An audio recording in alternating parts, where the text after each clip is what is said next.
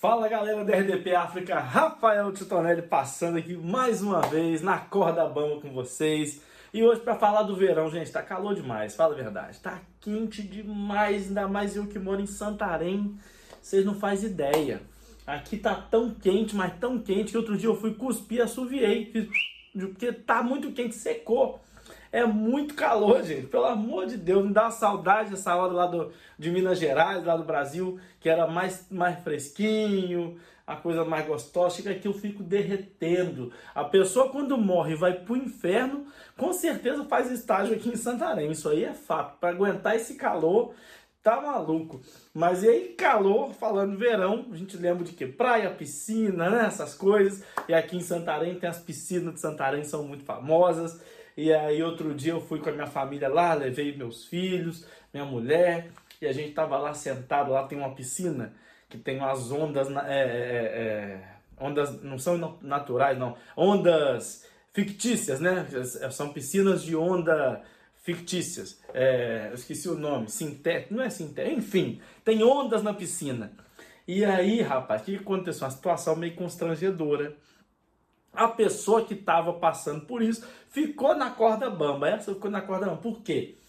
A mulher estava na piscina de ondinha, estava com um biquíni, um biquinizinho dela lá, e era um biquíni de amarrar, de, de laço, assim, do lado, sabe? E ela, a, a, onda vinha, aquela multidão, porque piscina no verão é aquela diversidade de gente, de tudo quanto é tipo, coisa de maluco, tão cheio, aquilo parecia eu, eu, eu, não faço assim, não dá para explicar. Parecia que a população fugiu da cidade e entrou todo mundo na piscina. Então você não via água quase, você via o povo pulando, que eles queriam pular ondinha. E aí a mulher tava pulando a onda e segurando uma garrafa de, de, de sumo de laranja, né, que eu não vou falar a marca, mas segurando uma garrafa de sumo de laranja, é, é, é bebendo e pulando onda e, e tirando selfie, assim, ó. Nisso, na onda e aquela quantidade de gente ali, o biquíni da mulher abriu, soltou. E o que aconteceu? Ela ficou sem as cuecas, ficou sem a parte de baixo do biquíni. E aquilo se perdeu na água e ela não viu. Ela só viu quando ela foi sair, o pessoal começou a apontar. E nisso eu estava sentado numa, numa cadeira de frente para a piscina, que eu não entro em piscina só fui para pegar um sol mesmo. E eu fiquei olhando aquilo, a mulher veio, o que, que ela fez? Para tampar a intimidade dela, ela colocou uma, a garrafa de, de sumo de laranja. E saiu correndo, tampando né, com, a, com a garrafa a intimidade ali, né, as partes baixas dela. E na hora que essa eu fiquei olhando ela sem graça e brava com todo mundo rindo, ela olhou para mim e falou assim: "O que que foi? Nunca viu não?" Eu falei: "Já vi, mas que bebe sumo de laranja é a primeira vez." A mulher ficou mais brava ainda, e aí eu fiquei na corda bamba também pela piadinha que eu fiz. Minha mulher não gostou da intimidade da piada que eu fiz com ela. Mas enfim, é importante que estamos aqui e deu tudo certo, ela achou o biquíni, mas ela ficou na corda bamba. E eu volto semana que vem pra gente andar na corda bamba e não cair se eu não morrer de calor nesse verão aqui de Portugal. Um beijo, eu sou Rafael Titonelli e a gente se vê semana que vem. Valeu! Cá estamos de volta.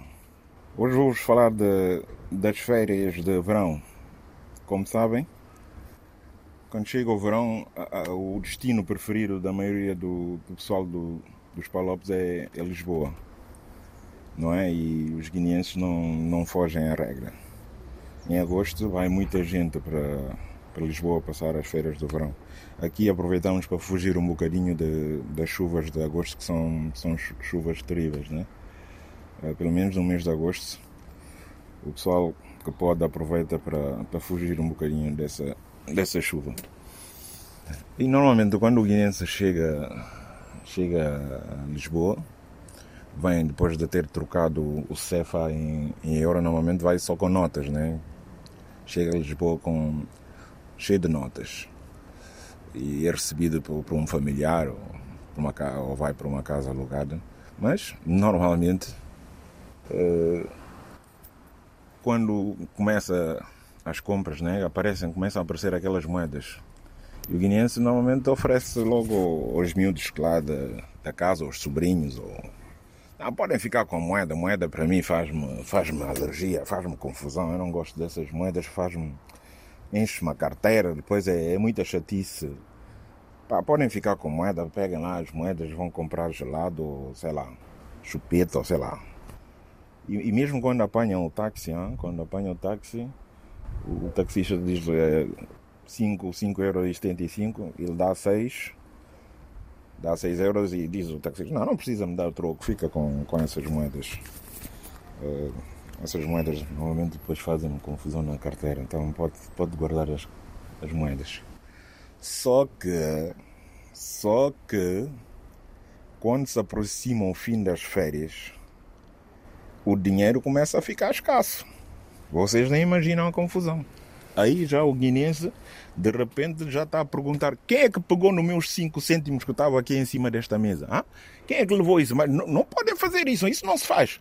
Ah? Não podem tocar no dinheiro do mais velho. Vocês estão, estão, estão a tirar moedas aqui. Está a faltar aqui 5 cêntimos. Quer dizer, começa a confusão. 5 cêntimos começa a fazer muita falta mesmo.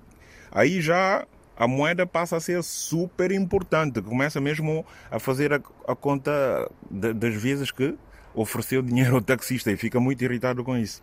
Enfim, são, são coisas nossas, né? Como eu costumo dizer, nossas coisas. E para finalizar, por acaso eu tive, tive agora de férias, fui acompanhar um amigo meu que foi fazer a análise, a, a, foi fazer exame de próstata e quando chegou lá, começou os exames e o, o médico estava com o dedo no, no dito cujo. E depois o médico recebeu uma chamada, com a outra mão pegou no, no telefone e, e disseram ao médico que o carro dele que estava no parque foi assaltado. O médico ficou irritado e começou a, a gesticular com, outro, com a outra mão que estava lá no dito cujo. Ah, mas isso não pode ser, não pode ser. De repente o meu amigo vira para o médico. Senhor doutor, o médico todo assustou. O que foi? O que foi? Pode me dar um beijo? Eu fico por aqui. Até para a semana. Viva! Sejam todos bem-vindos a mais uma edição do programa Na Corda Bamba. É claro que hoje é quarta-feira e, na verdade, vocês sabem muito bem, sabem de antemão que quando chega quarta-feira, quem bate a vossa porta, quem vai invade o vosso escritório, quem invade o vosso carro realmente, diretamente de Moçambique para o mundo, claro, sou eu mesmo, Elder Melembe. Ora, viva uma vez mais, eh, dizer que a semana começou muito bem no meu país, na verdade, uma semana espetacular, conseguimos qualificar-se para o Chane. O Chane é um campeonato interno aqui em África, daqueles jogadores que militam num campeonato local, né? num campeonato caseiro.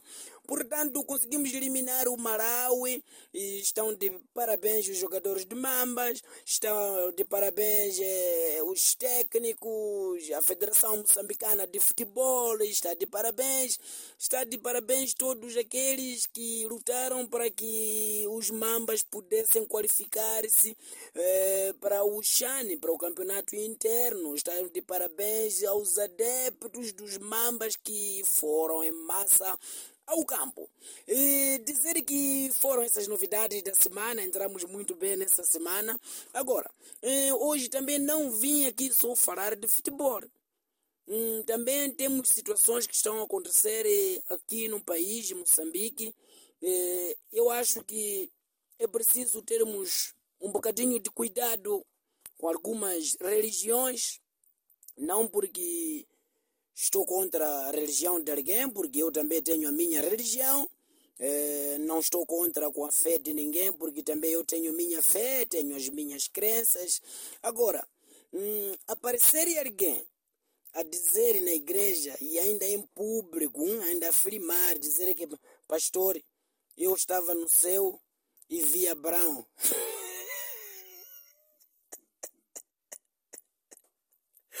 Olha lá. Você pensa que o quê? No céu é um lugar onde você decidiu, acordou, pode apanhar chapa, ir no céu? Não, vamos ter limites, pá. Vamos ter limites de brincar com o povo. Você não pode aparecer para nós dizer, ah, pastor, eu estava no céu e eu cruzei com Abraão, pastor. Abraão era um homem assim forte, cabelos brancos, tinha umas sandálias. Vamos ter cuidado com algumas religiões, pá. Como é possível os anos que Abraão viveu, os cabelos não ser brancos? Você queria que cabelos de Abraão fossem o quê? Azul? Hum? Vamos ter limite com o povo. Hum? Ah, pastor, Abraão usava umas sandálias. Claro, claro que usava sandália, porque mesmo eu que não estudei, mesmo eu que não estudei, sei muito bem que naqueles tempos os únicos sapatos que tinham eram sandálias. Claro, você queria que o quê? O Abraão usasse o quê? Adidas, Nike, Timberline. Eu começo a imaginar, sinceramente, o pastor a lhe perguntar: Então, meu filho, para além de Abraão, cruzaste com quem? Cruzaste com Eva? Ah, pastor, vi a Eva, pastor. A Eva é tão bonita. Até hoje ainda continua a conversar com a cobra. São amigas.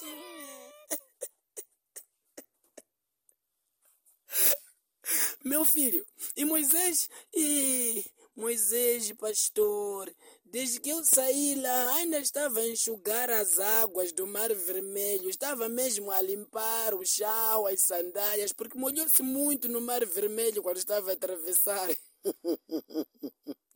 Vamos ter limites, pá. vamos ter modos de enganar o povo, por favor. Não podemos fazer isso. Meu filho, você conseguiu cruzar com Davi? E pastor, Davi é um homem forte. Hum? Até hoje, desde que lutou com Golias, ainda anda com pedras na mão. Hum? Até trocamos número de telefone lá mesmo. Hum? Assim estamos a pensar em fazer stick. Assim você quer fazer stick com Davi. Você foi no céu, hum? cruzou com Abraão, cruzou com Eva, cruzou com Moisés, cruzou com Davi. Vocês têm que ter limite, pá, por favor, pá. Hum? Algumas igrejas estão a exagerar, por favor, vamos ter limite, tá bom? Então, até para a semana! Olá, senhoras e senhores, daqui fala para vocês o humorista Wazemba, a.k.a. o fofoqueiro. Hoje vamos falar de um tema muito importante, não é um tema mais importante do que, do que dinheiro, sim. É um tema mais importante do que falar do nosso amor ao próximo, não, não. Esse tema é mais importante na vida humana. Óbito do Zedu. Sim, o tema de hoje é óbito do Zedu. Não é? Hoje vou falar de um, de um homem que foi amado pelo povo angolano José Eduardo dos Santos era um homem bonito, pai de muitos filhos, mas era um homem atencioso, não é?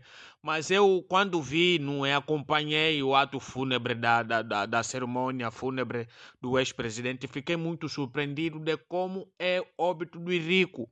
Agora eu aprendi que no óbito dos ricos não se come peixe frito nem arroz com feijão, porque não se aceita uma tradição angolana num óbito não ter peixe frito ou arroz com feijão.